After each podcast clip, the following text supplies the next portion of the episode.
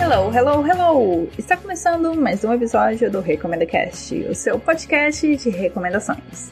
Aqui quem fala é a Dunia e eu prometo que o episódio de hoje vai ser bem divertido e super tranquilo, então se preparem para relaxar. A minha primeira recomendação é de um jogo que é o pacote completo. Ele é bom, bonito e barato. Eu vou falar de Ori and the Blind Forest. E para continuar nessa pegada de bruxinhas que eu comecei no episódio passado, em homenagem ao mês das bruxas, eu vou recomendar o anime Little Witch Academia, que está de fácil acesso lá na Netflix. Mas antes de falar dessas belezuras, tem os meus recados.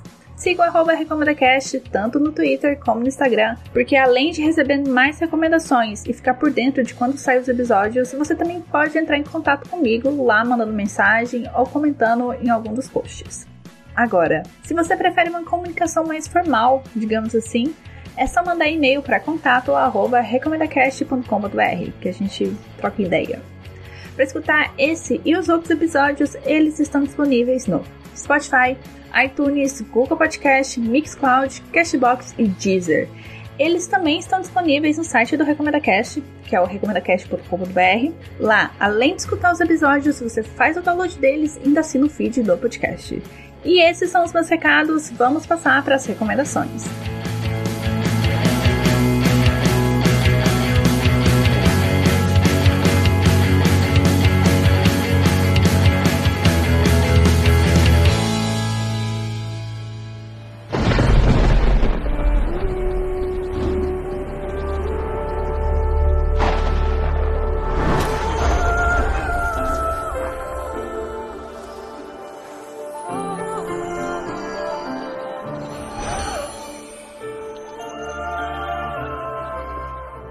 Ori and the Blind Forest é um Metroidvania lançado em 2015 pelo estúdio austríaco Moon Studio. Sendo o primeiro jogo desse pessoal, Ori já chegou assim, arrebentando a boca do balão, recebendo excelentes críticas e ganhando premiações, como o BAFTA de Excelência Artística e o Game Awards de Melhor Direção de Arte. E meu trabalho aqui é tentar explicar o que tem de tão encantador com esse jogo. Ori and the Blind Forest é um jogo 2D de plataforma e quebra-cabeça que conta a jornada de amadurecimento e heroísmo do guardião espiritual Ori, que precisa salvar a Árvore do Espírito. Essa árvore é a protetora da floresta onde o Ori e o Naru moram. Naru é aquele bichinho que parece um pandinha que tá na capa aqui desse episódio e que tá nos outros materiais de divulgação do jogo. E o Ori precisa salvar essa árvore porque ela teve a sua essência vital roubada pela coruja negra Kuro. Isso no jogo vai ser melhor explicado, mas é essa sinopse que vocês precisam saber. Durante minha pesquisa, eu descobri que a história é inspirada em O Rei Leão e O Gigante de Ferro, a jogabilidade remete a Rayman e eu realmente senti isso. Até comentei com meu namorado enquanto eu tava jogando que tinha muito de Rayman Orange, que também é um ótimo jogo. A proposta é diferente do Ori and the Blind Forest, mas eu também recomendo ele, é bastante divertido. E o visual de Ori é muito influenciado pelo estúdio Ghibli. Os desenvolvedores citam Princesa Mononoke, A Viagem de Chihiro e Náusea e o Vale do Vento com grandes referências na montagem dos cenários e novamente eu consigo ver isso. Mas talvez a, a minha primeira reação, a minha primeira conexão entre esses dois universos foi porque a estética do jogo se assemelha muito aos desenhos feitos à mão, né? Que é uma pegada muito Estúdio Ghibli. Absolutely. Por que, que eu me interessei pelo jogo? Na verdade, eu não tava nem muito afim, sabe, muito na pilha de jogar Ori in the Blind Forest. Eu não sei, eu tinha a impressão que, que não era tudo isso, né, que o pessoal fala, que essa piração em cima dele era muito exagerada. E eu tava muito subestimando esse jogo, né? Eu achei que ele era super bobinho, que ele era só uma coisa bonita, e era isso, né? Era só o visual que contava. Então veio um belo dia, depois de comer o pão que o diabo amassou jogando Hollow Knight, e ficando muito traumatizada com o gênero Souls-like, meu próximo jogo precisava ser algo totalmente ao oposto de Hollow Knight. Precisava ser algo leve, divertido e descomplicado. E como Ori and the Blind Forest estava dando sopa aqui em casa e meu namorado estava meio que fazendo uma campanha para jogar essa bagaça, eu não tinha mais desculpas para não jogar esse jogo, né? Porque ele se encaixava no perfil que eu tinha montado. Essa situação acabou sendo boa porque eu finalmente entender qual que era essa piração por esse jogo que é protagonizado por um bichinho que parece o Stitch de Lilo Stitch. Eu queria entender, né, o que, que tinha de grandioso com Ori and the Blind Forest. Logo na cutscene inicial, eu já levei o primeiro tapa na cara por achar que o jogo era simplesmente um visual bonitinho, porque depois dessa cutscene, meus olhos já estavam assim marejando. Já já estava a ponto de chorar. E por mais que a história seja cheia de clichês, né, pela sinopse que eu entreguei, não, não tem nada demais, né, ela consegue ali te envolver, te empreender, te emocionar logo no começo. Então eu já estava fisgada por esse jogo. E a partir dali, o jogo entregou tudo o que eu precisava naquele momento. Entregou leveza, mecânicas diferenciadas e uma simplicidade reconfortante. That was amazing! E eu percebi que eu tava no paraíso, gente. Sério. Eu passava horas jogando, não me cansava, eu tava me divertindo e me sentindo desafiada na medida certa, no ponto que eu precisava. E essa última parte é de suma importância para mim, porque eu não quero que seja ridiculamente fácil e nem danado de difícil. Tem que ser na medida certa, porque eu não quero passar mais raiva, né? Enquanto eu tô jogando. Eu já passo raiva em horário comercial, na hora do meu break, na hora do meu descanso, eu quero relaxar. E Ori in the Blind Forest é isso, sabe? Eu não tenho muito o que ficar dissecando desse jogo. O visual dele é muito bonito, a trilha sonora é uma delícia, a jogabilidade me surpreendeu bastante, principalmente em relação ao funcionamento do checkpoint, que eu vou falar daqui a pouco, e as habilidades do Ori são interessantíssimas. Conforme você vai conquistando elas, o jogo ganha novas camadas de desafio. Então eu achei assim o máximo. E já que eu entrei nessa parte das habilidades, elas começam de modo bastante simples. Você pega ali a habilidade de dar duplo pulo, de escalar paredes, e conforme você vai avançando na sua jornada, essas habilidades ficam um pouco mais complexas, sabe? Chega em um ponto que você tem a habilidade de se impulsionar em pleno ar, só que com essa habilidade você tem um curto tempo para decidir em qual direção que você quer. Então você tem que ser bastante assertivo no uso dessas habilidades, senão você acaba se machucando, né, perdendo vida. Isso foi uma boa surpresa, porque eu não esperava que Ori chegasse nesse tipo de complexidade, né? Ele já me mostrou que era um jogo além de bonito, de ter uma trilha sonora bacana, umas coisas interessantes, ele estava ali me entregando coisas diferentes. E isso foi legal porque acabou me tirando da zona de conforto de um modo constante e ainda me recompensava com desafios divertidos de se resolver. Oh yeah! Falando agora do sistema de checkpoint. Eu achei que foi uma das sacadas mais bem boladas em relação à mecânica do jogo. Em Ori and the Blind Forest, você é seu próprio checkpoint. Isso mesmo, não tem autosave ou pontos específicos no mapa para você salvar. O Ori é o próprio checkpoint. Mas para ativá-lo, você precisa encontrar ou energizar as suas esferas de poder. O jogo ele te dá o controle de salvar a qualquer momento, não tem lugar assim errado ou hora errada para salvar. Na verdade tem, mas é em momentos assim bastante óbvios que você não vai salvar, tipo em lutas, em uma coisa que que tem tempo contadinho para acontecer, né? Mas tirando isso, você pode salvar a qualquer momento, e essa mecânica acaba trabalhando tanto para o bem quanto para o mal. Porque não adianta você salvar toda hora, já que você está gastando esferas, né? E essas esferas têm outros propósitos, e você não vai querer ficar gastando isso à toa, né? Mas também, se você esquecer de salvar recentemente e morrer, a culpa é toda sua. Não tem nada a ver com o jogo. Você que foi otário e esqueceu de salvar. Duh. E eu achei fantástico esse mecanismo porque acabou virando para mim uma espécie de desafio eu ficava pensando assim: esse é o melhor momento de salvar? E se eu deixar para depois? Talvez se eu esperar mais um pouquinho, avançar mais um pouco, vale mais a pena salvar. E isso acabou me induzindo a me arriscar mais, né? A aceitar um pouco mais do desafio. Então eu acabei gostando.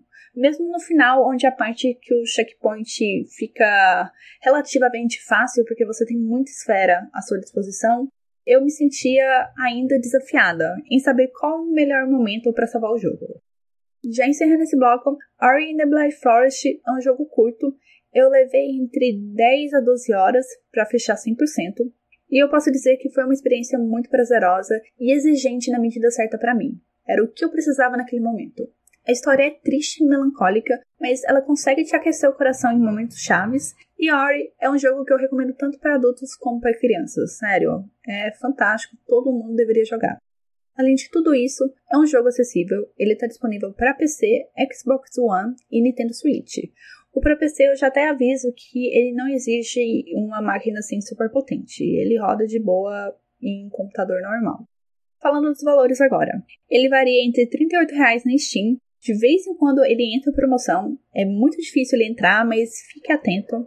Ele tá R$ 39,00 na loja do Xbox e R$ 99,00 na loja da Nintendo. Para quem jogar e gostar demais desse universo não querer largar ele, eu tenho uma boa notícia, é que esse ano lançou a continuação, que é Ori and the Will of the Wisp, que eu ainda não joguei. Eu tenho ele aqui, mas eu ainda não joguei. E eu só posso dizer, pelo que eu vi, pelas imagens e vídeos, continua com aquele visual deslumbrante.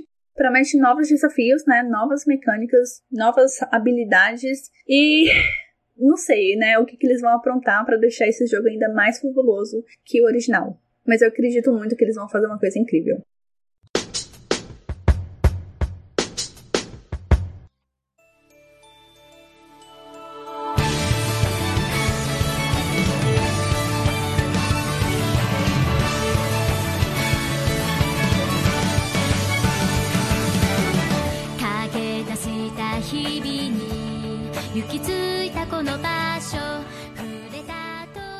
Minha segunda recomendação, eu já posso dizer o que o anime de Little Witch Academia tem de descomplicado, a cronologia da franquia tem de complicado. É, é assim, opostos.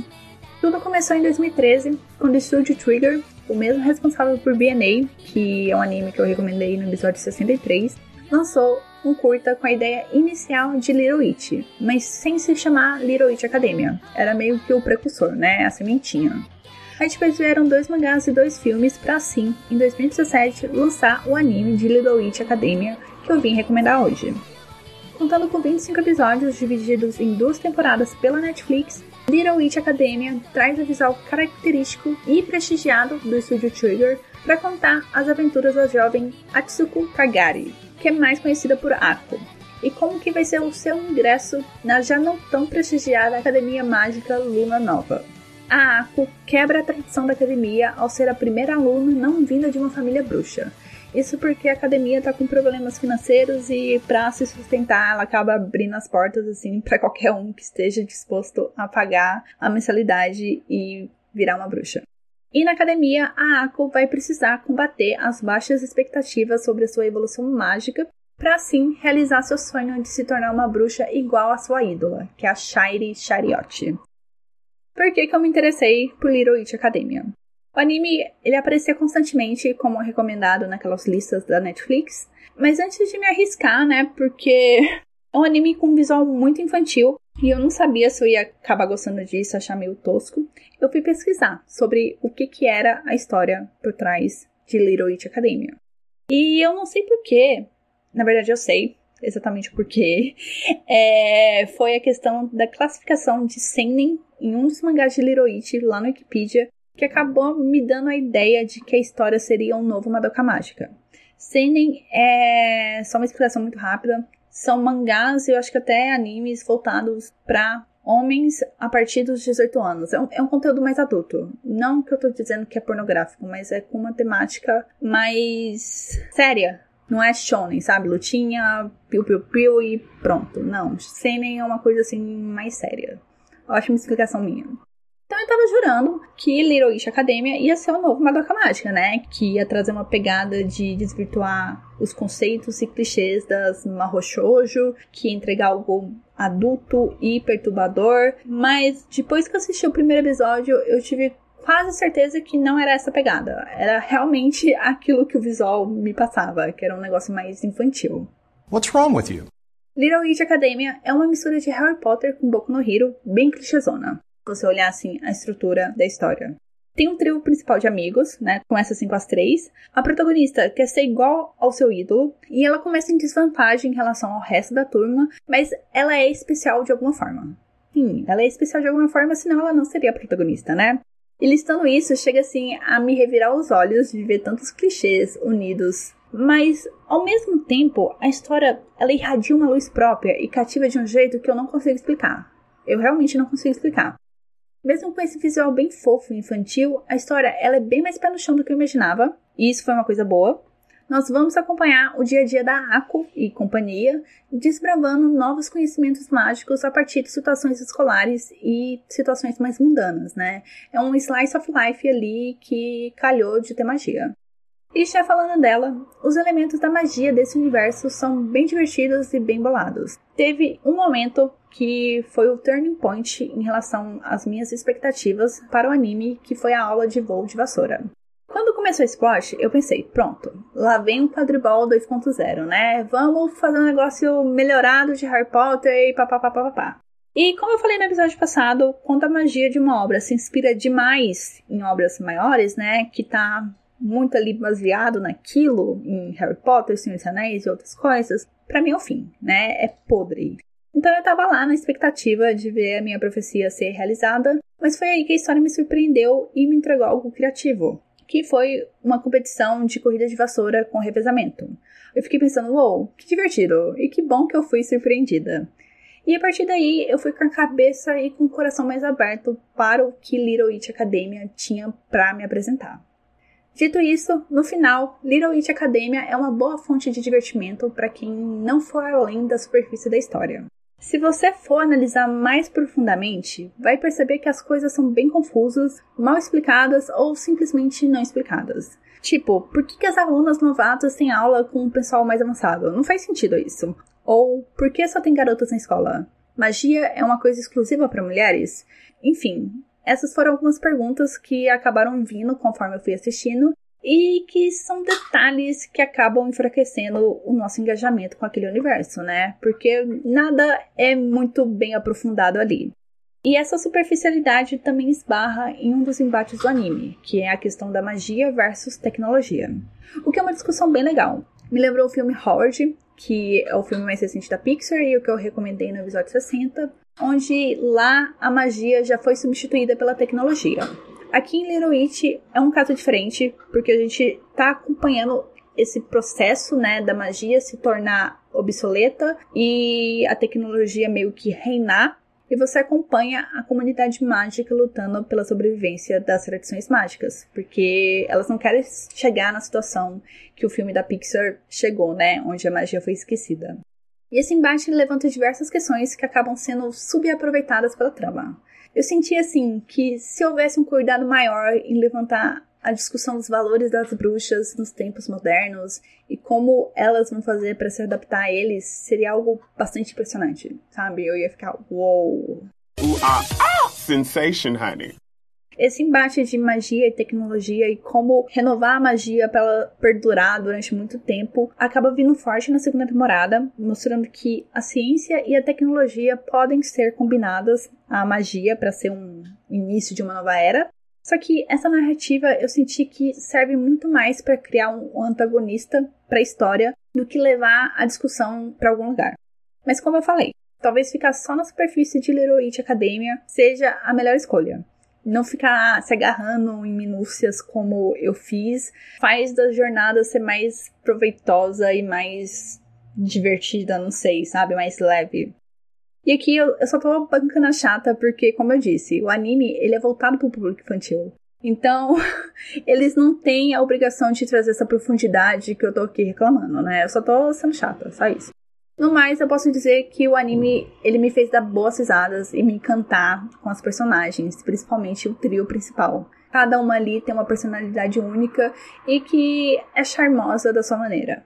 Os 25 episódios cobrem toda a história de Witch Academia, o que acaba descartando a ideia de que haja uma terceira temporada, o que me deixa feliz e triste ao mesmo tempo, né? Eu queria mais desse universo, mas que bom que ele fechou assim redondinho.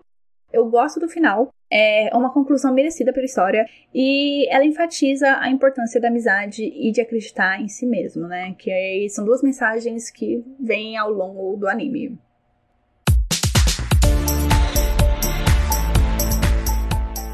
Próximo episódio já é Halloween e eu e mais dois convidados vamos recomendar conteúdos de horror que se passam em lugares fechados. Isso é meio que para manter a temática de quarentena, né, que a gente está vivendo esse ano.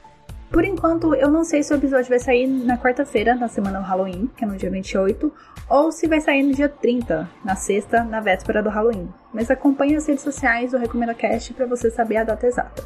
E é isso. Um beijo para vocês, boa semana. Aproveitem as recomendações, se cuidem e tchau.